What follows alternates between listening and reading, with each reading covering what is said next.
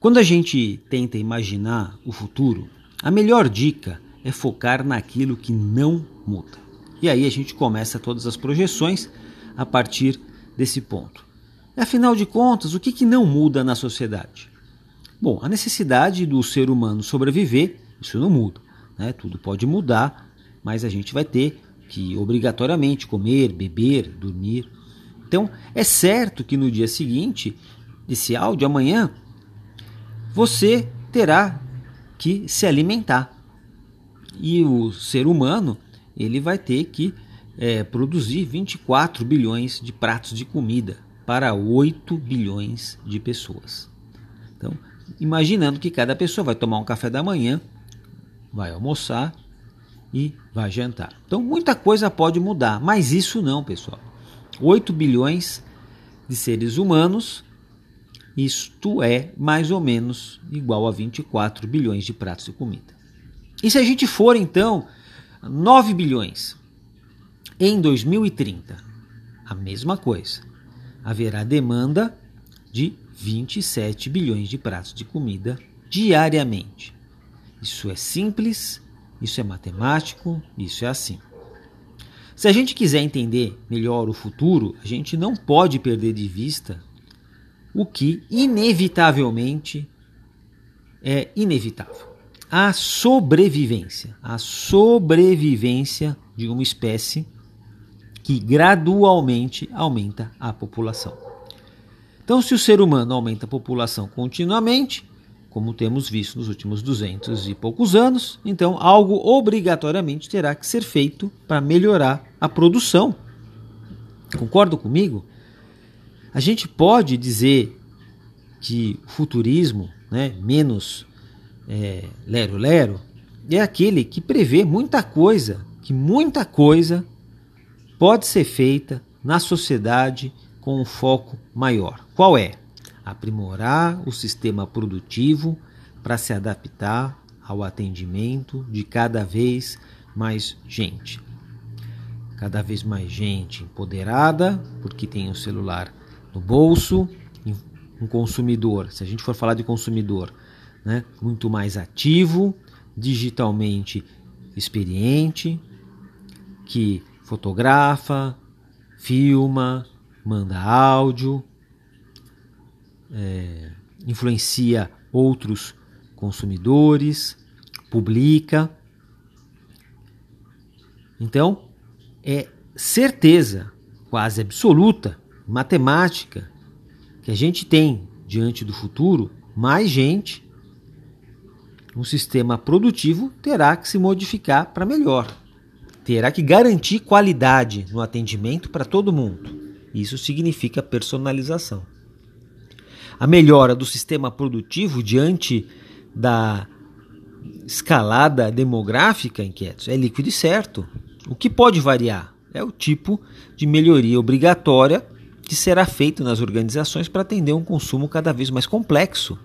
Então a gente pode dizer que é líquido e certo, que a população vai continuar aumentando e o sistema produtivo terá que se reinventar. De novo, para garantir qualidade para todo mundo. Então, fila, tempo de espera, falta de resposta. Então, não adianta nada você pensar em soluções que não vão minimizar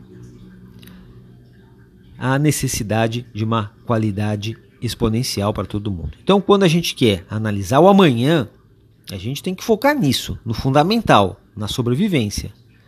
Tudo que não for sobrevivência está em aberto, menos a necessidade de aumentar a produção para manter o ser humano. Então, com uma complexidade de consumo cada vez maior, o ser humano vai estar vivo e mais exigente.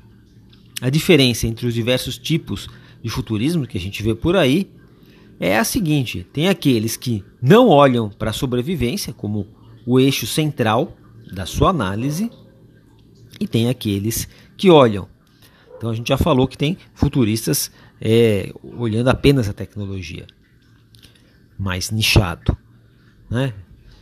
Os futuristas com mais qualidade eles vão partir de uma análise da sobrevivência. E o que vai variar é o tipo de mudança possível, mas obrigatória no sistema produtivo. E aí, inquietos, nós temos duas possibilidades no que a gente pode chamar de futurismo baseado na análise a partir da sobrevivência.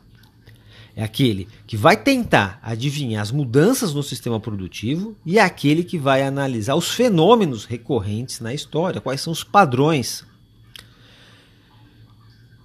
Então, um futurista mais eficaz é aquele que parte da sobrevivência, como a gente faz aqui, como a gente olha isso ao longo da história, porque a margem de incerteza né, é alta, mas é muito inquieto, muito menor do que qualquer coisa.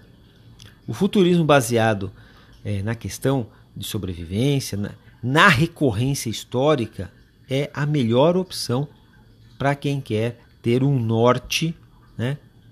menos, sei lá, viajandão diante do futuro. Você pode até perguntar: puxa, mas vai bem, assim, parece simples, mas por que que não é? A gente então tem tanta é, esse sentimento de VUCA, de BANI, tanta incerteza assim. Porque tudo vai bem na nossa forma de pensar até que os novos fatos começam a não mais se encaixar nas antigas teorias. As nossas teorias, inquietos, do que a gente acreditava de, na administração, né, por exemplo, das organizações, ficam obsoletas, ficaram obsoletas e precisam ser atualizadas, porque a vida lá fora muda, tudo é um processo, os motivos variam, mas nesses momentos como a gente está vivendo agora, de anomalia, a gente tem uma crise de paradigmas. E crises de paradigmas se resolvem admitindo, antes de tudo, que a nossa forma de pensar precisa de radicais ajustes. Então, em vez de, é o que a gente falou ontem, em vez de achar que tudo aí fora está muito incomum, então, a gente precisa repensar a forma como a gente olha os, novo, os novos fatos, né? mas não com o antigo olhar. Então essas crises de paradigma se resolvem mudando o método né, de análise, de entender o momento atual de, de, uma forma normal para um novo normal, né, ou extraordinário. O método normal, onde nós tínhamos os paradigmas antigos, Ainda a gente acredita que é tudo válido. Mas né, nova realidade, no extraordinário, no novo normal, esses paradigmas são inválidos e aí precisam ser revistos. Então, se a gente aplicar os mesmos critérios para o futuro, quando a gente tem um cenário certo, no qual há domínio de regras, aí você tem até um outro tipo de, de futuro, um futurismo mais normal, né? onde nossos paradigmas continuam ok. E quando a gente tem um cenário incerto, como agora, a gente precisa pensar, é preciso rever os paradigmas. Então, é preciso rever os antigos paradigmas para a gente analisar os novos fatos. E aí a gente tem um, uma previsão de um futuro extra, extraordinário. Qual que é o erro? Qual que é a crise que a gente tem agora? É que as lideranças das organizações, né, elas têm praticado o futurismo normal e não o extraordinário. Não se consegue entender para onde a gente está indo nesse novo século sem antes rever os antigos modelos mentais. A gente está vendo, por exemplo, as fábricas de carro, né? por exemplo, a Ford que saiu do Brasil. E aí você pensa, poxa, mas será, qual será, qual foi o problema, né? Qual é, é será que é, não tinha que trazer já o carro elétrico? Será que não era melhor ter já o carro voador? Será que inquietos? A gente pode pensar que talvez a demanda de mobilidade ficou obsoleto.